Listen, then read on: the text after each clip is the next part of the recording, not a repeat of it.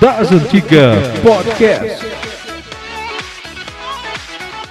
Bora, torcedor raiz, sejam todos bem-vindos a mais um episódio do Das Antiga Podcast. Hoje vamos falar do assassinato de Andrés Escobar, zagueiro colombiano morto logo após a participação da Colômbia no Mundial de 1994. Andrés Escobar nasceu em Medellín no dia 13 de março de 67 e morreu também em Medellín no dia 2 de julho de 94. Ele era filho de uma família abastada, tradicional, era filho do banqueiro Dario Escobar. Ele foi campeão da Libertadores em 89 pelo Atlético Nacional, era um zagueiro tranquilo, aquele, sabe aquele jogador, aquele defensor que joga de terno? Esse era Andrés Escobar. Antes da gente falar do assassinato em si, a gente tem que falar do cenário em 93 lá na Colômbia, o cenário da seleção. A Colômbia fez uma uma campanha antológica, sendo primeiro colocada em seu grupo. A Colômbia, o grupo da Colômbia era Colômbia, Argentina, Paraguai, e Peru. A Colômbia ficou em primeiro lugar. Quem ficasse em segundo lugar desse grupo iria para uma repescagem, que no caso a Argentina ficou em segundo. Por falar em Argentina, todos vão lembrar da, da, do jogo antológico que ocorreu pelas eliminatórias lá na Argentina, lá no Monumental de Núñez foi 5 a 0 para a Colômbia para fechar a campanha 5 a 0 e a Argentina a Argentina não perdia em casa fazia seis anos nunca tinha sido goleada nas eliminatórias além do mais eles eram os bicampeões da Copa América ou seja, um feito e tanto para a seleção colombiana. E a Argentina tinha Batistuta, Ruggeri, Goicoechea, Redondo, Simeone. E a geração da Colômbia era a geração de Rincon, Asprila, Valência, Valderrama. Ou seja, a campanha da seleção da Colômbia deixou o torcedor colombiano sonhar. Mas aí é que tá, no meio desse sonho, dessa esperança que o futebol dá para as pessoas, para alegrar as pessoas, alegrar o país, o cenário da Colômbia era pesado. O narcotráfico imperava na Colômbia. Era o narcotráfico que ditava as regras.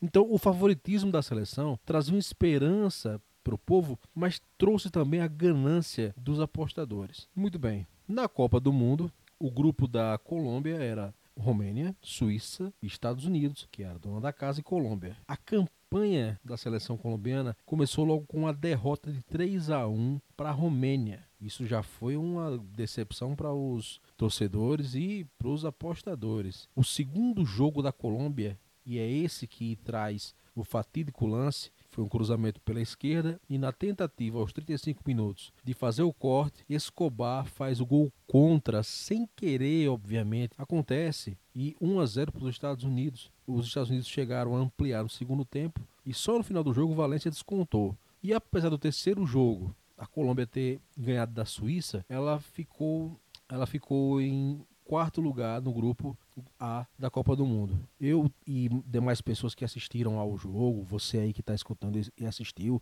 ou até você mesmo que viu os lances, a gente tem que lembrar da, da de, como Escobar ficou desolado. Parece que ele já sabia o que enfrentar, né? Bom, a seleção volta para casa e a seleção volta para casa e ficou aquela coisa, né? Tem que deixar a poeira baixar para poder continuar a vida, né? Só que com 10 dias, Escobar resolveu sair com os amigos para um bar, que foi uma péssima decisão. Ele se envolveu numa discussão e levou seis tiros. O assassino foi Humberto Munhoz, que era segurança dos irmãos Pedro e Santiago Galon. E isso é inadmissível. Você perder sua vida por causa de fatos corriqueiros do esporte. Você tá lá se arriscando e infelizmente aconteceu. Bom, o que restou foi o legado do Escobar, né? Um, um, o grande capitão, Escobar era o capitão da equipe. E hoje há uma estátua do zagueiro em Medellín. A família de Escobar teve que seguir na vida, né? Teve que seguir com a vida e continuar, levantar a cabeça.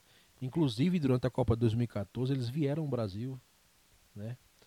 O, o pessoal falou, o pessoal do UOL falou com o irmão de Escobar. Ele falou que tem mais é que seguir mesmo e continuava gostando do futebol porque era uma paixão da família e também era uma paixão de Escobar, né? Que, como eu já disse, tinha, vinha de uma família com dinheiro, uma família abastada, mas resolveu é, arriscar o futebol e ser um jogador profissional, coisa que conseguiu. Agora, um fato, longe de mim querer dizer nada e, e, e ser intolerante com o jogador que eu vou falar agora, que é o ex-goleiro René Guita. Note que não tiveram a mesma tolerância com Escobar, a mesma tolerância que tiveram com Iguita. Por que eu falo isso?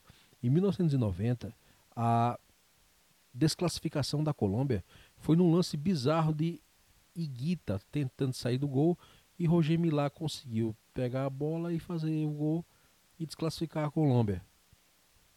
Como, como eu já disse, não estou querendo dizer que Guita fez pior ou coisa parecida. Estou dizendo que não houve a mesma tolerância com o zagueiro Andrés Escobar. Pois bem, pessoal, esse foi mais um episódio aqui do Das Antiga Podcast. Muito obrigado pela sua atenção, pela sua audiência. Até mais, fiquem aí, fiquem bem. Até a próxima. E não se esqueça, aqui no podcast das Antigas, o Das Antigas Podcast, aqui é a casa do torcedor raiz. Muito obrigado. Até a próxima.